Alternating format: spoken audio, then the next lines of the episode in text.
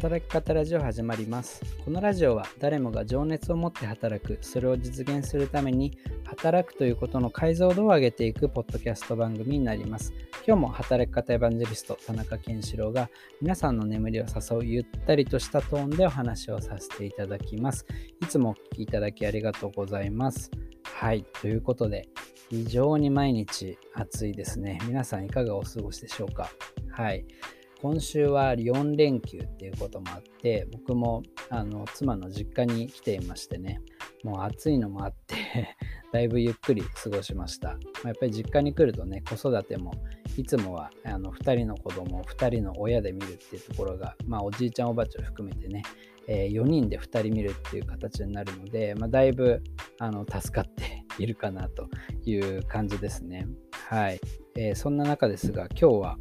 えー、先週の話に少し関連して本の紹介もしつつお話をしていければと思っています。はい。先週はですね、個人の働く時代における居場所の条件という話をしましたね。はい。今まさに個人で働くっていう人がどんどん増えてきてる。そんな中でコミュニティ、居場所、そういったものがま求められている。ある意味再定義されているような時代かなというふうにも感じていまして、そんな時にどんな居場所が求められるのかっていうところを、まあ、3つの観点で、えー、話をさせていただきました。はい。まあ、これからね自分のコミュニティがやっぱりあった方がいいなっていうことを思ってる方も多いと思いますし僕自身もですね過去に、えー、ラジオでですね自分資産を増やしていこうみたいな話をした回があったと思います。その時に自分資産っていうのを、まあ、定義していて、えー、一つは、まあ、お金金融の資産。で2つ目は学びの資産。で3つ目は、え、つながりの資産っていう。この3つの資産を増やしていくことで、え自分がより豊かに働くことができたりとかあの自分が何か変化をしたいっていう時の大きなパワーになるよっていう話を考えていました。でまさに、えー、自分の居場所を作るっていうのはその3つ目のつながりの資産だなみたいなことをね思いながらなんかそういうこと言ってる本ないかなと思ったらちょうどありましてえこれがですね、結構有名な方らしいんですけれども、立花明さんっていう方の幸福の資本論っていう本なんですね。はい。幸福っていうところでね、ああ、なるほど、自己啓発本かなと思って読んだんですけども、結構、いわゆるそのマクロ的な視点で世の中ってこういう風になってるよみたいなところを解説した本だったっていう感じですね。なので明日から使える、ま幸福のためのあのポイント4つとか、なんかそういう話ではなかったので、まあ、割と読み応えある系のね、本だったかなというふうに思ってます。で、この本でまさに言っていたのが、まあ、幸せを実現する方法っていうのは人それぞれでいいと。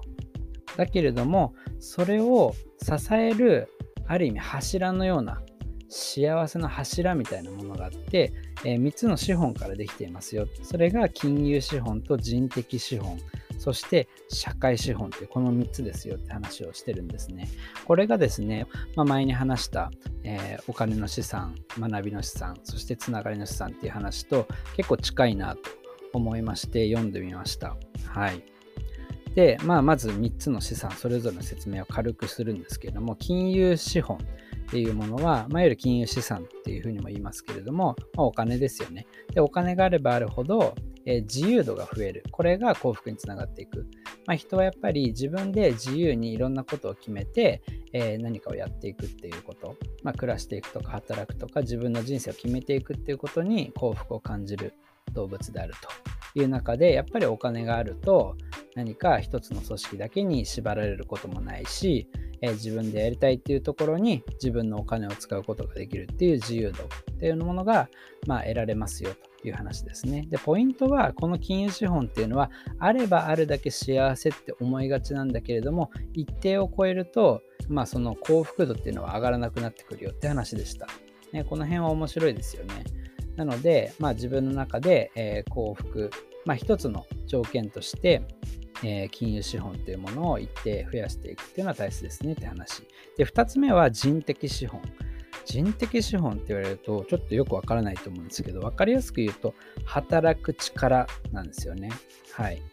まあ、まさにあの今僕がクラウドワークスという会社でやっているあの教育系のサービスがクラウドカレッジっていうんですけど、クラウドカレッジは働く力を身につけるみたいなことをコンセプトにしてるんですけど、多分まあこの人的資本を増やすみたいなところをある意味コンセプトとしてると言ってもいいのかなと思います。なので働く力。働く力があるとなんで幸せになるのっていうと、えー、まあ大きく2つあるって言ってて、まあ、富を増やすっていう、まあ、ある意味その金融資本っていう、まあ、お金を生み出す力っていうのが一つと、もう一つは自己実現っていうね、えー、お金では測れないもの。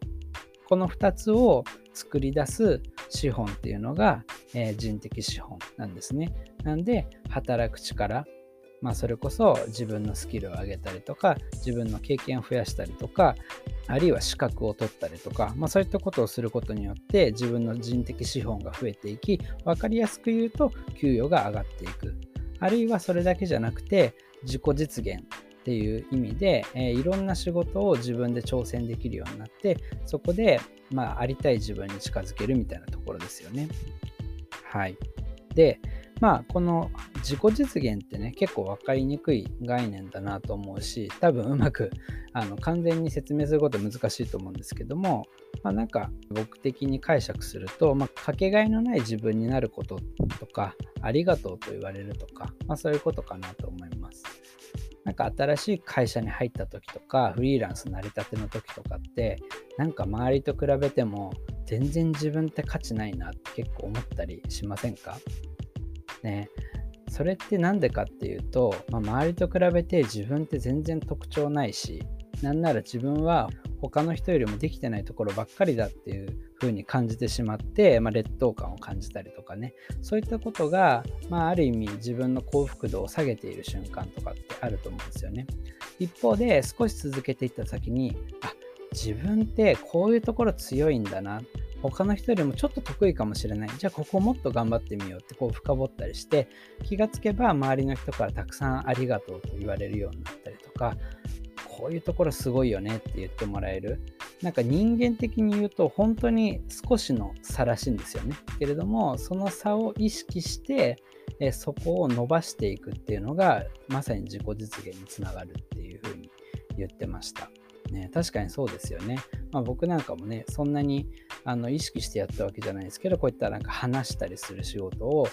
いろいろやってたら、働き方エヴァンジェリストって呼ばれるようになって、それでなんか自分の使命感みたいな感じでいろんなところで働くについて話したりするっていうのが、ある意味自分の自己実現の一つにもつながったりすると思うんですよね。はい。やっぱり、あのー、周りのフリーランスの方とか見てても、なんか自分なりのこう個性みたいなものを見つけて、えー、やっていった人っていうのがあのよりこうちょっとこうフリーランスとしての幸福度が上がったようなねあのやっていく中で少しずつ増えていったりとかするものかもしれないんですけれどもそういうのはやっぱり見ていて感じたりするので、まあ、これが自己実現なのかなだからこそ人的資本をま増やしていきましょうっていうところですね。これが2つ目の資本。金融資本と人的資本。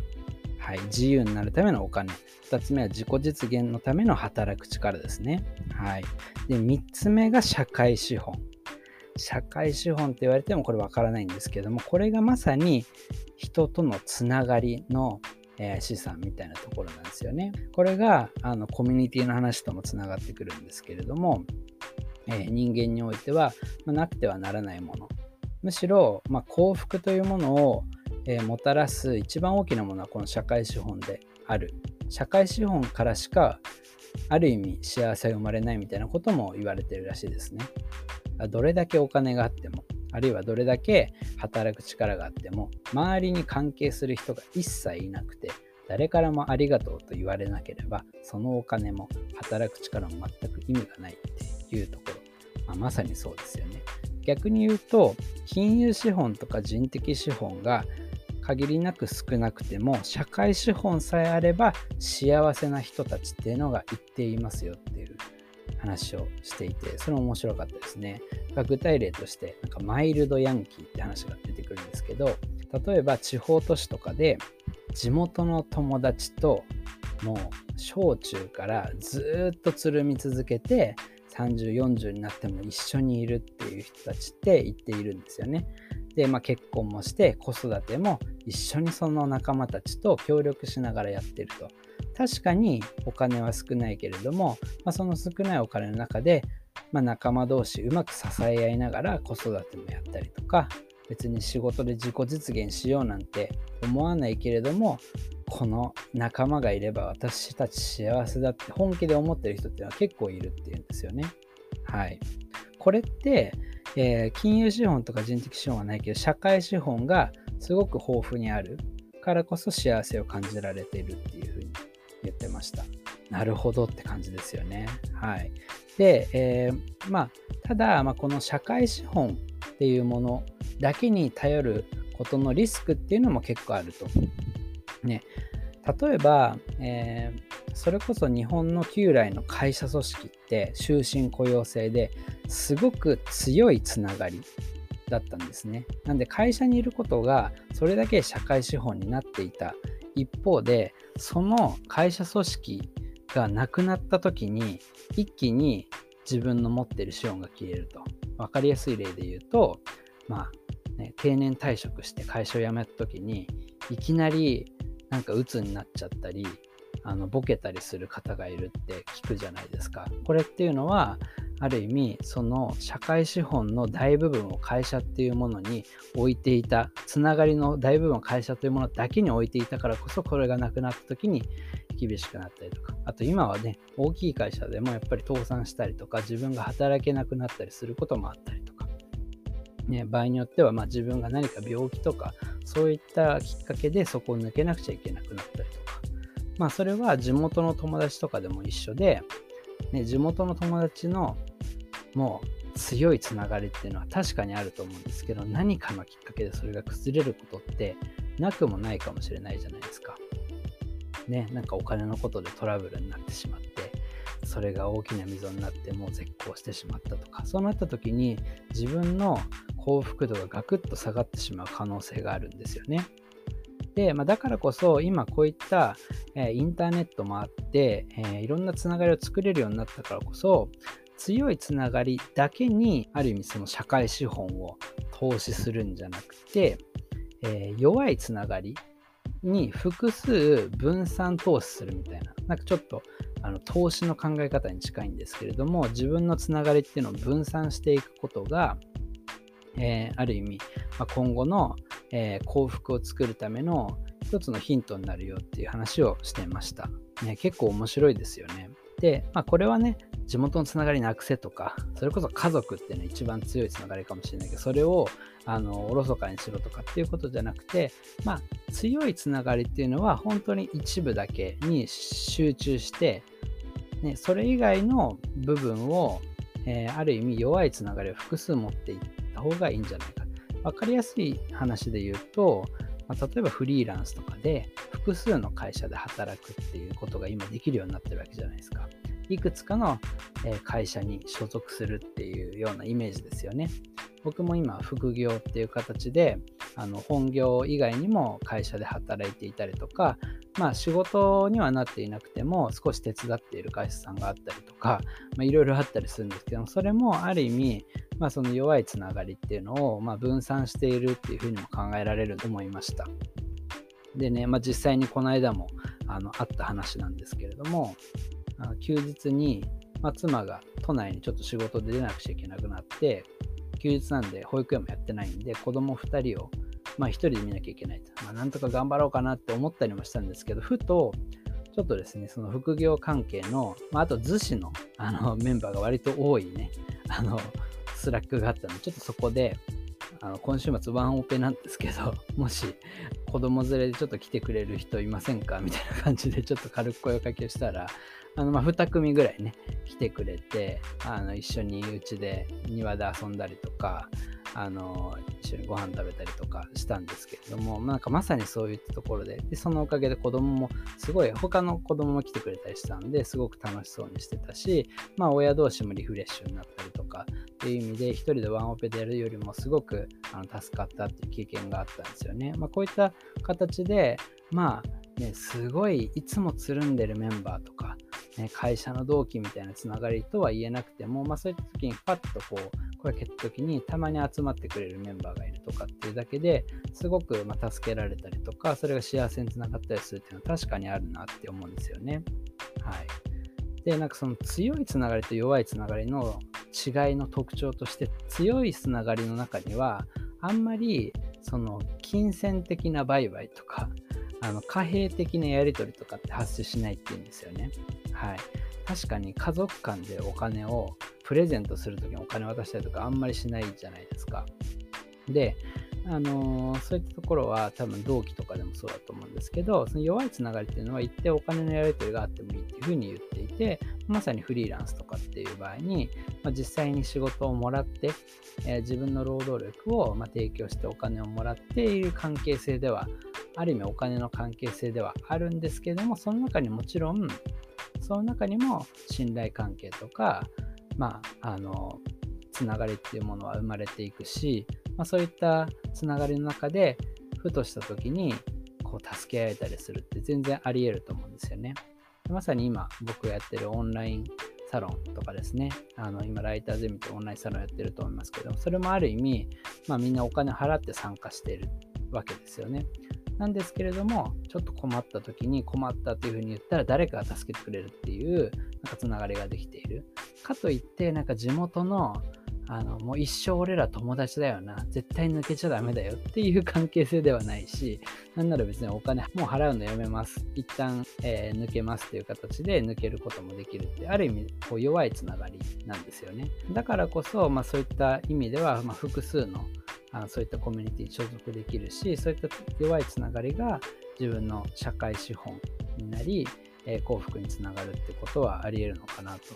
思ったりしました。なんでまあ実際に、ね、コミュニティやるときになんかこの本を読んで思ったことは、まあ、あんまりにも強いつながりにしすぎなくてもいいんだろうなっていうなんかその会社の同期とか、ね、運命共同体みたいな感じとか